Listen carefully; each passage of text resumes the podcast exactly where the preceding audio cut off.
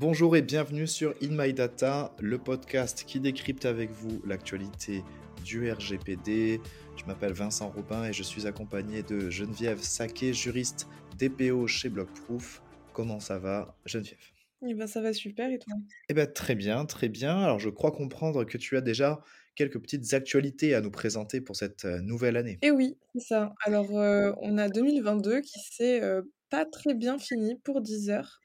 Euh, on avait un piratage qui avait commencé en 2019, qui a été révélé en novembre dernier.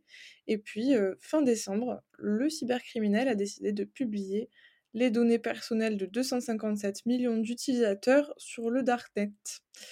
Euh, donc, on a plusieurs données personnelles qui sont dans la nature. Alors, pour vous rassurer, pour rassurer les utilisateurs de Deezer, ni mot de passe, ni information bancaire, mais quand même 260 gigas de données, ce qui est plutôt pas mal. Euh, donc, euh, donc, faites attention au phishing surtout.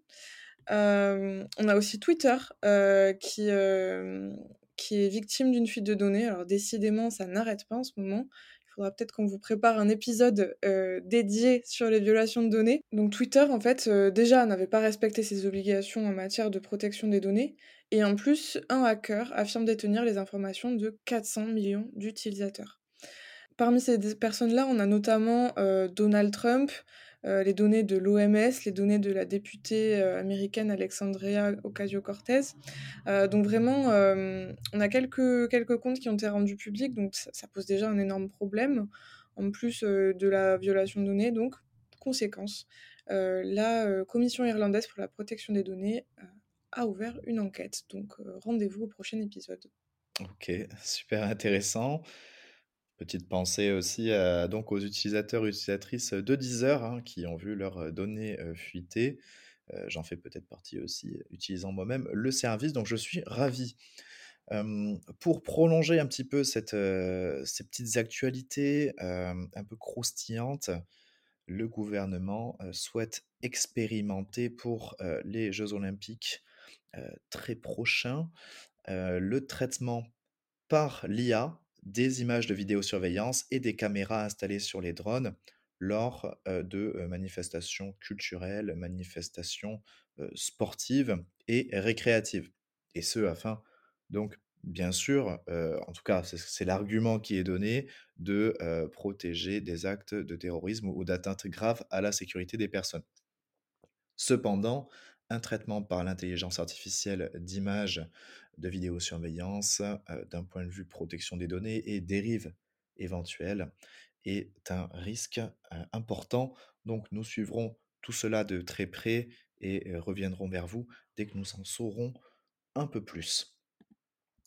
Autre petite actualité aussi qui date un tout petit peu, qui s'est passée, je crois, le 22 décembre 2022, en tout cas, le communiqué de presse de la CNIL en témoignait ainsi, une sanction de 60 millions d'euros à l'encontre de Microsoft pour ne pas avoir mis en place un mécanisme permettant de refuser les cookies aussi facilement que de les accepter sur le moteur de recherche bing.com, un moteur que vous utilisez peut-être, en tout cas, euh, à 5% d'entre vous, hein, parce que c'est un, moteur de recherche qui est très peu utilisé, mais qui qu'on euh, regroupe encore beaucoup d'utilisateurs.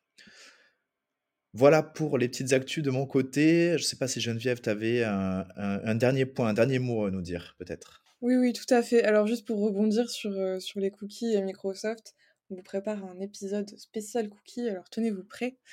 La dernière actualité, elle concerne Meta. J'ai l'impression d'en parler vraiment toutes les semaines. Cette fois, c'est sur Cambridge Analytica. Alors, certains le savent peut-être, mais Meta vraiment euh, toute implication dans l'affaire. Il se défendait de n'avoir vraiment rien à se reprocher. Et puis, ils viennent de régler en fait 725 millions de dollars à tous les plaignants, euh, donc les plaignants qui avaient, euh, qui avaient fait un recours collectif contre, euh, ce géant des réseaux sociaux, donc pour mettre fin au litige en fait. Et donc Cambridge Analytica est officiellement terminée. Voilà, l'histoire, est finie.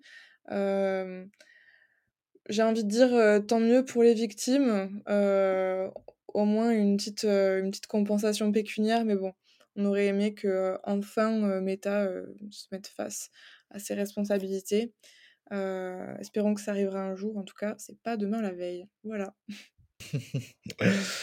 Parfait, bah, écoute, je te remercie pour, cette ces dernières actualités. Effectivement, de nouveaux épisodes vont revenir en force. Là, c'est c'est 2023, on est chaud, on est motivé, on va vous préparer plein de nouvelles choses, des mini cours, des actualités, des articles, des serious games. On on est sur le terrain et on va, donc avancer tout ça durant cette année avec vous, à vos côtés, pour toujours plus de RGPD. Allez, très belle journée à vous toutes et tous et je vous dis à la semaine prochaine. À la semaine prochaine.